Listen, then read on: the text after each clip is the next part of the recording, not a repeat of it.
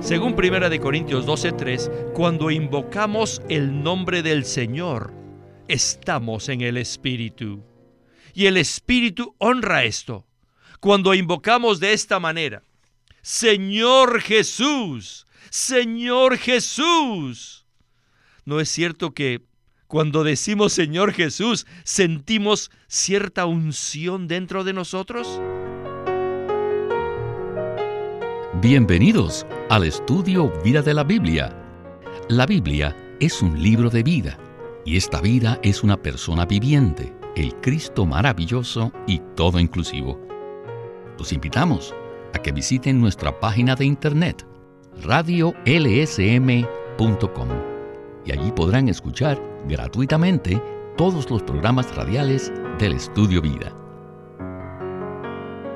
Queridos radioescuchas, con este mensaje damos inicio hoy a una serie de 28 programas del estudio vida de los libros de Primera y Segunda Tesalonicenses.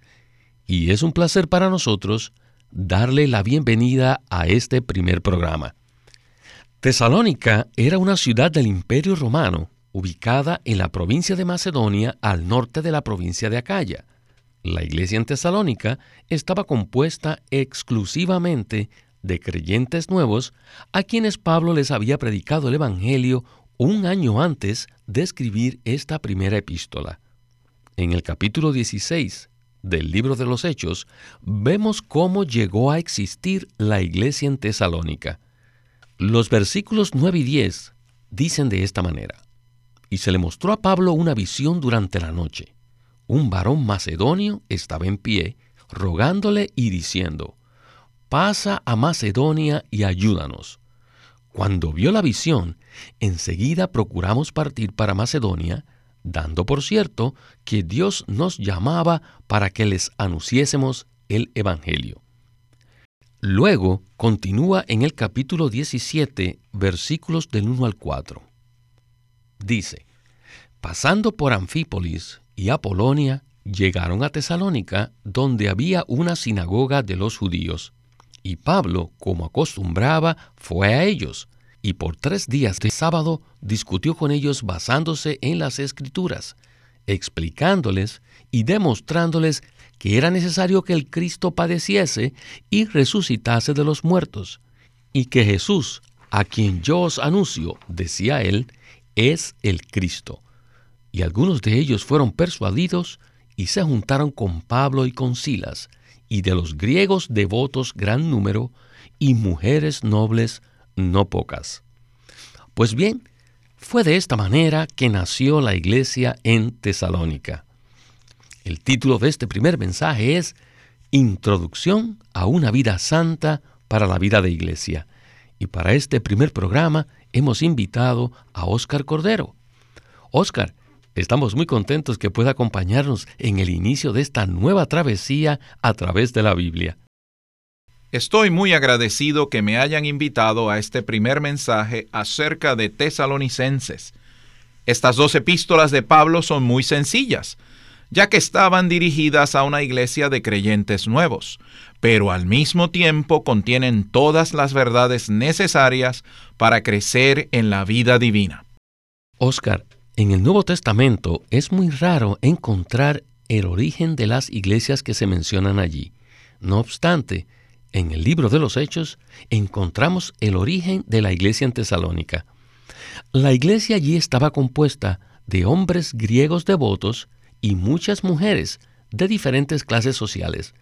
Pero lo más importante es que todos ellos eran nuevos creyentes. Ellos habían sido salvos por medio de la predicación de Pablo durante un periodo de tres semanas. Y un año después, Pablo les escribe esta epístola para edificarlos, animarlos y fortalecerlos. Ciertamente, esta iglesia tuvo un inicio muy sólido, ¿no es así? Sí, tal parece que así fue. Durante esas tres semanas, Pablo no llevó a cabo una campaña evangelística sino que él simplemente permaneció en medio de estos nuevos creyentes, hablándoles acerca de la intención, el propósito y la salvación de Dios. Muchos fueron persuadidos con esta predicación y como resultado se levantó la iglesia en Tesalónica. Esto es maravilloso. Así es, Oscar. Y antes de iniciar el primer segmento del mensaje, quisiera leer los primeros tres versículos de esta carta a los tesalonicenses. La epístola empieza de esta manera. Pablo, Silvano y Timoteo a la iglesia de los tesalonicenses en Dios Padre y en el Señor Jesucristo. Gracia y paz sean a vosotros. Damos siempre gracias a Dios por todos vosotros, haciendo mención de vosotros en nuestras oraciones, acordándonos sin cesar delante del Dios y Padre nuestro de vuestra obra de fe, de vuestro trabajo de amor y de vuestra perseverancia en la esperanza en nuestro Señor Jesucristo. Bien, creo que estamos listos para el primer segmento del mensaje y escuchar a Witness Lee y el estudio vida de Primera de Tesalonicenses. Adelante. Estas dos epístolas pueden considerarse entre los primeros escritos del apóstol Pablo. Sabemos que Tesalónica era una ciudad de la provincia de Macedonia. El capítulo 16 de Hechos relata cómo Pablo recibió el llamado macedónico, pidiéndole que pasara y que los ayudase mediante una visión. Luego él cruzó el mar Egeo desde Asia Menor hasta Europa Oriental para llegar primero a la ciudad de Filipos, donde posteriormente se levantaría la vida de iglesia. Y es a ellos que les dirigió la epístola a los filipenses. Pero ese libro fue escrito mucho después que las epístolas a los tesalonicenses. Estas dos epístolas a los tesalonicenses fueron escritas en los primeros días del ministerio de Pablo, mientras se encontraba en su segundo viaje ministerial. Según el relato del libro de los Hechos, Pablo trabajó en Tesalónica durante tres días de sábado, es decir, tres semanas. Sin duda, cuando Pablo escribió las epístolas a los tesalonicenses, la iglesia allí era muy joven. Yo no creo que ni siquiera llevasen un año completo de vida de iglesia, posiblemente menos de un año. Y es por eso que en estas dos epístolas vemos ciertos puntos que no se abarcan en las otras epístolas. Así que si prestan atención a estas dos epístolas, les será de mucha ayuda, debido a que esa iglesia era tan joven. Y las palabras de Pablo no iban dirigidas a los creyentes experimentados, creyentes mayores. No, sino que fueron dirigidas a los creyentes nuevos, a unos creyentes que llevaban menos de un año de haber sido salvos, y la mayoría de ellos eran gentiles típicos. Estas epístolas son muy valiosas debido a que son las únicas que nos proveen una ayuda concreta en relación con la etapa inicial de la vida cristiana y de la vida de iglesia. Esto es algo muy precioso. Oscar, me llama la atención la historia que relata cómo el apóstol Pablo fue animado a ir a Tesalónica. Pablo partió en su segundo viaje ministerial acompañado de Silas para visitar la región de Asia Menor. No obstante, el Espíritu no les permitió hablar la palabra en esa región. Luego, atravesaron la región de Frigia y de Galacia y tampoco pudieron hablar allí. Finalmente, descendieron a Troas y allí Pablo recibió la visión de un varón macedonio que le pedía ayuda. Ciertamente, esta era la influencia directa del Señor para guiarlo hasta Tesalónica para predicar el Evangelio. las epístolas a los tesalonicenses fueron escritas por Pablo a un grupo de creyentes nuevos menos de un año después que él los visitó en Tesalónica. Entonces, Oscar, podríamos decir que el contenido de estas dos epístolas está dirigido a la etapa inicial de la vida cristiana y la vida de iglesia. ¿Qué nos puede comentar al respecto?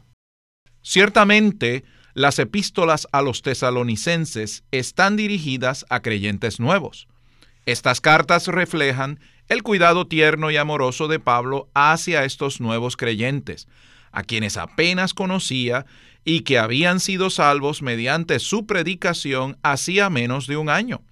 Ambas cartas están dirigidas a la iglesia de los tesalonicenses, lo cual indica que la predicación de Pablo había levantado la iglesia allí.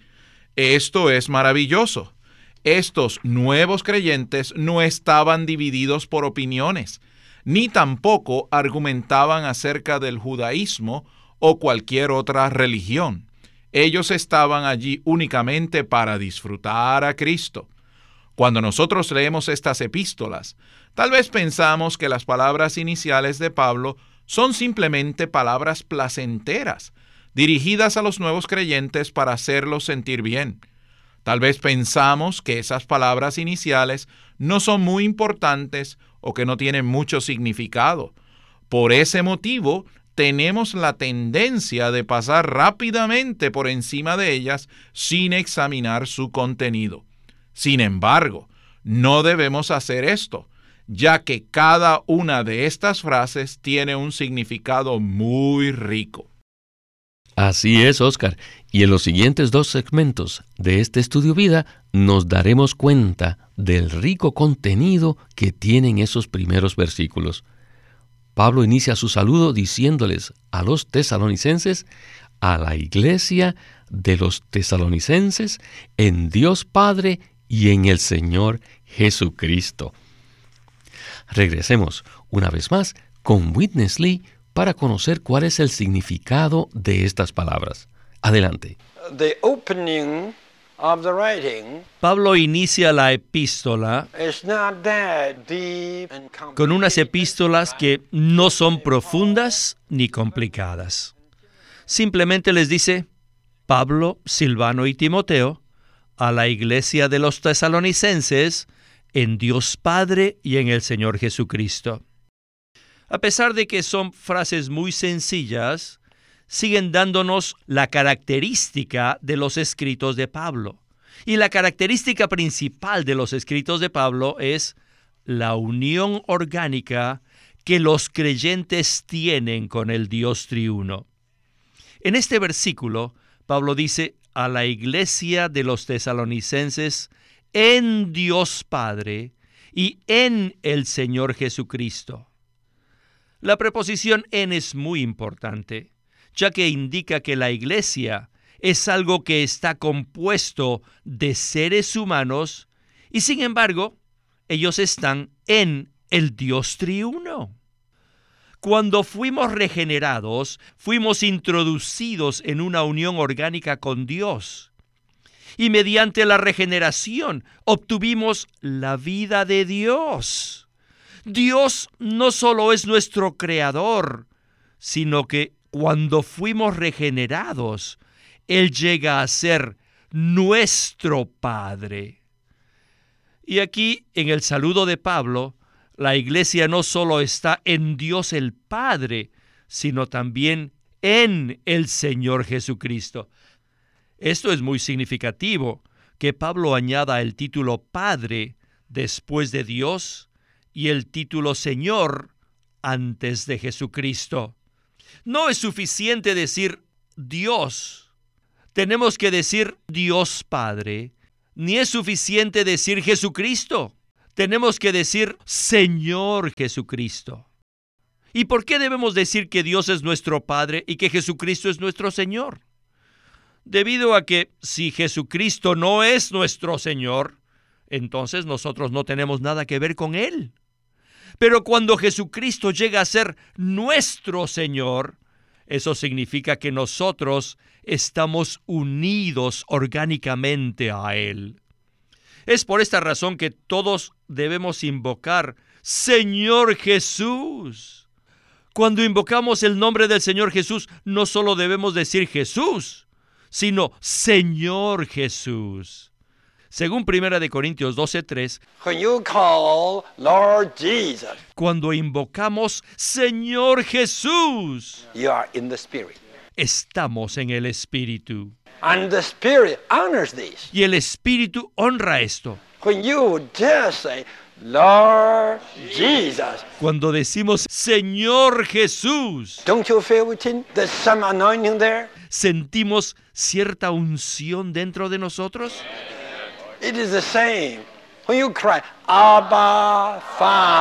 Sucede exactamente igual que cuando clamamos Abba Padre. Allí se siente la unción.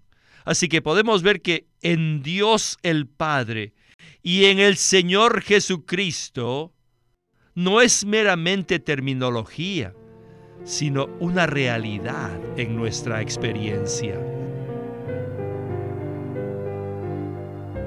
Pues bien, Oscar, en el segmento anterior vimos dos elementos muy básicos de nuestra vida cristiana. Primero, la unión orgánica que existe entre los creyentes y el Señor Jesús. Y segundo, el hecho de que cuando nosotros decimos, Señor Jesús, estamos en el Espíritu. ¿Nos podría decir algo al respecto en cuanto a estos dos elementos? Estos dos elementos básicos son maravillosos. Cuando nosotros fuimos regenerados y nacimos de Dios, empezamos a tener una relación en vida con Dios. Este nuevo nacimiento es el que nos introduce en una unión orgánica con el Dios triuno.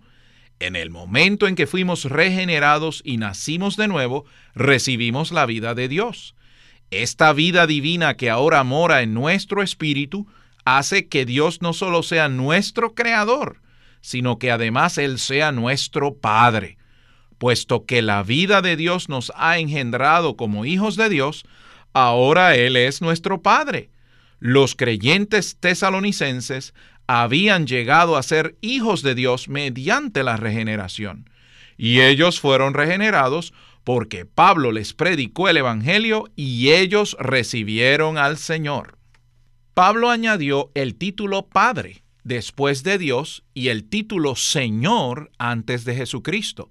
Esto es muy significativo porque quiere decir que todos nosotros estamos en una unión orgánica con el Dios triuno de una manera práctica.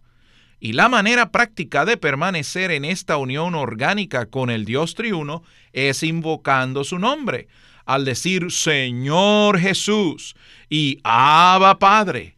Todos nosotros hemos sido redimidos por Cristo, lo cual significa que Él mora en nosotros.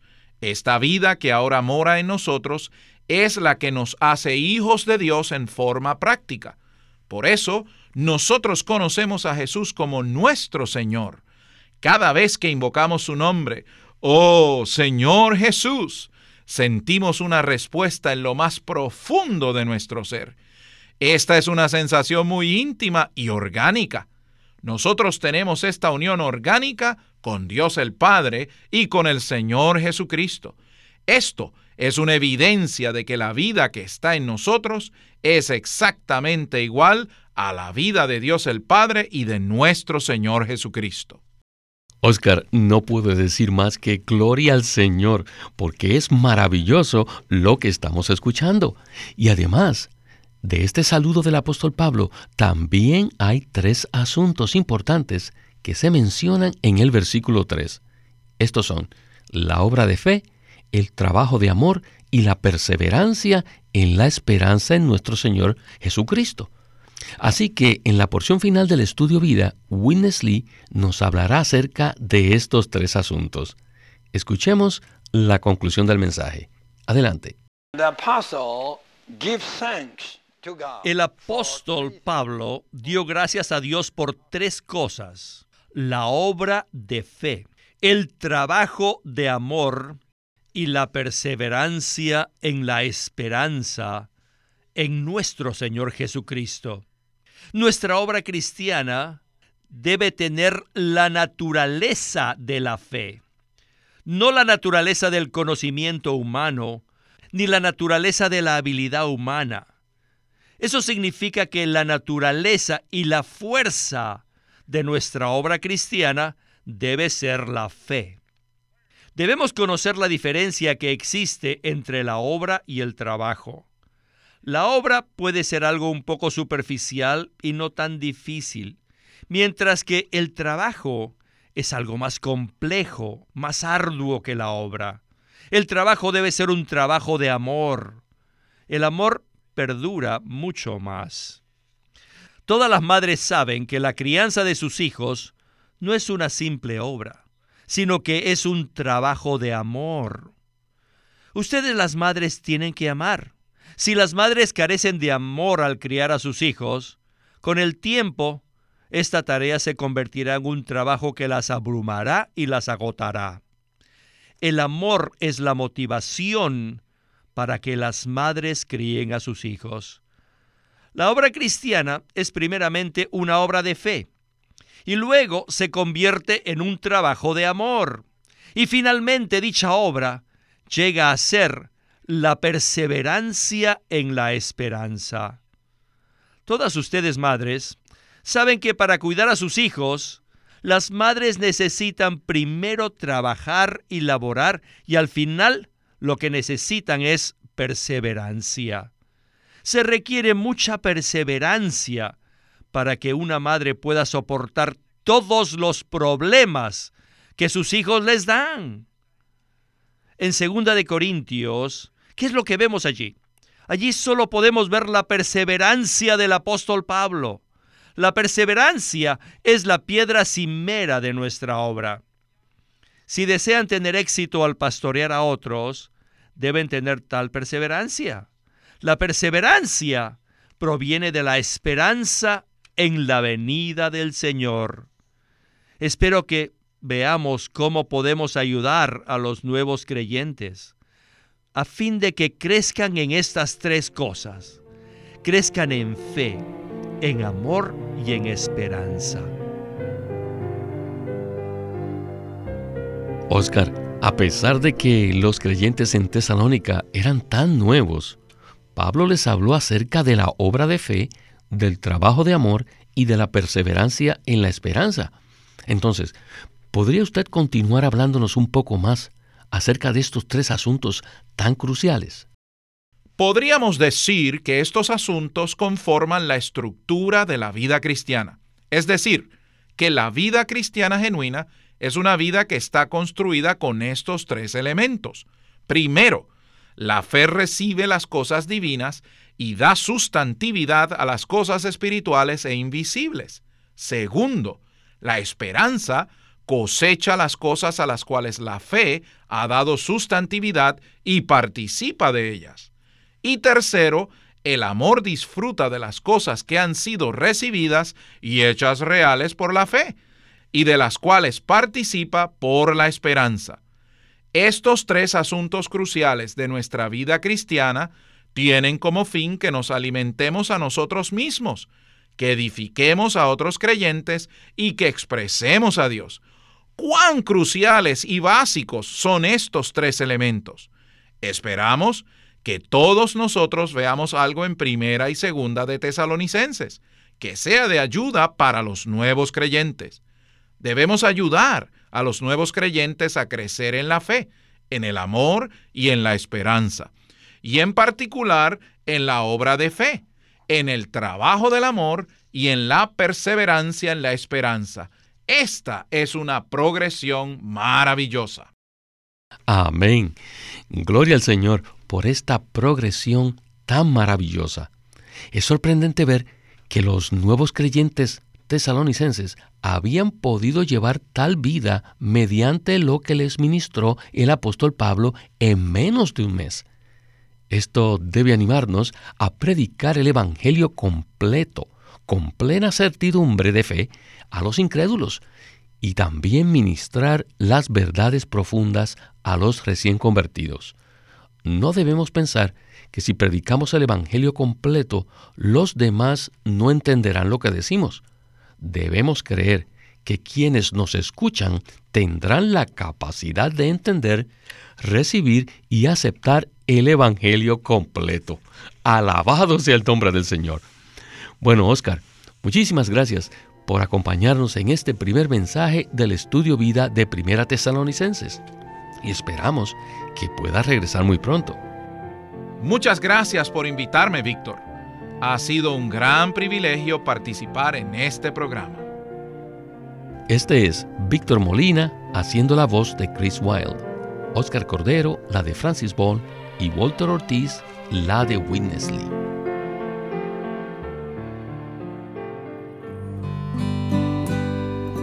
Living Stream Ministry presenta el libro titulado El misterio de Dios y el misterio de Cristo.